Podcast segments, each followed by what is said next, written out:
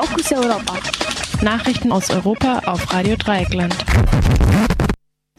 Die Nachrichten für Montag, den 21. Januar 2019. Zunächst der Überblick. Festnahmen nach Bombenanschlag in Nordirland. Massendemonstrationen in Athen gegen Einigung im Namensstreit mit Mazedonien. Tony Blair hält Zugeständnisse der EU beim Brexit für sinnlos. Österreich, Hitler Gruß im FPÖ-TV. Und nun zu den einzelnen Themen. Nach einem Bombenanschlag in der nordirischen Stadt Derry hat die Polizei vier Männer festgenommen. Die Behörden vermuten eine Nachfolgeorganisation der Irish Republikanischen Armee, abgekürzt IRA, hinter dem Anschlag. Fast 30 Jahre lang kämpfte die IRA für die Wiedervereinigung des britischen Nordens mit der Republik Irland.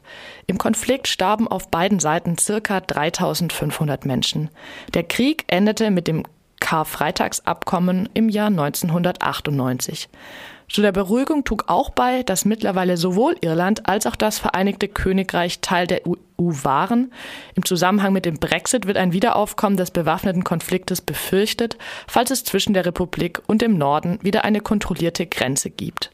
Bei dem Anschlag am Samstagabend gab es weder Tote noch Verletzte, insbesondere weil die Attentäter mit im Stil der alten IRA kurz vor der Explosion die Behörden gewarnt hatten.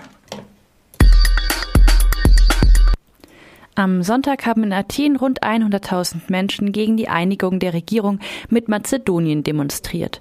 Seit dem Zerfall Jugoslawiens 1991 gibt es einen Namensstreit mit dem Staat, der sich selbst Mazedonien nennt und zum großen Teil auf dem Territorium liegt, auf dem in der Antike der Staat Makedonia lag. Griechenland befürchtet Gebietsansprüche, doch noch mehr geht es darum, dass Mazedonien ein Teil der griechischen Geschichte bleibt. Der griechische Ministerpräsident Alexis Tsipras hatte einen Kompromiss mit seinem mazedonischen Amtskollegen Soran Zaev ausgehandelt. Demnach darf das Land im Norden Griechenlands nun Republik Nordmazedonien heißen. Dieser Kompromiss ist in beiden Ländern umstritten.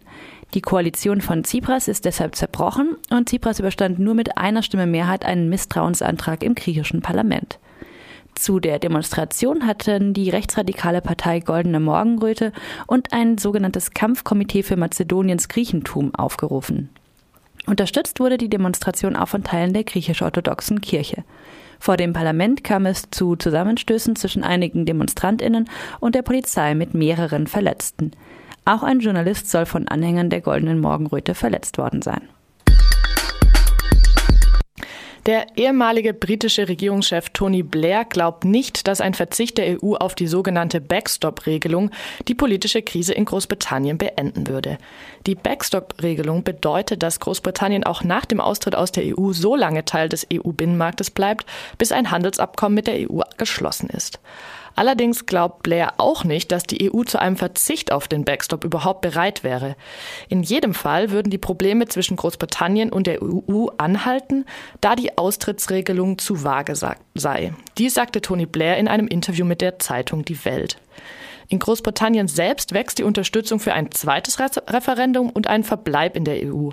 Neben dem feindlichen Lager der Remainer, die in der EU bleiben wollen, und der Brexiter, die nichts wie raus wollen, hat sich mittlerweile eine dritte Gruppe formiert, die Remainer Now.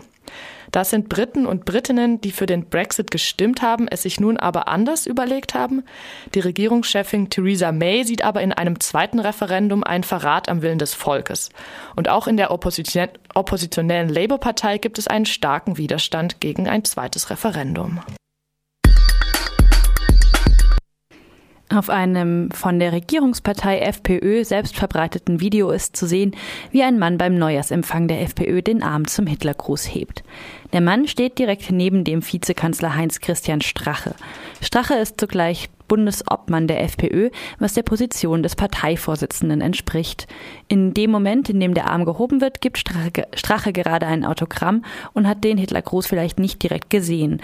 Die Polizei wollte die ihr übermittelte Videoaufnahme nicht als Anzeige werten und hat sie dem Verfassungsschutz weitergeleitet. Das Zeigen des Hitlergrußes ist in Österreich strafbar. Die FPÖ hält den Vorwurf eines Hitlergrußes für, Zitat, schwachsinnig, es sei nur gewunken worden.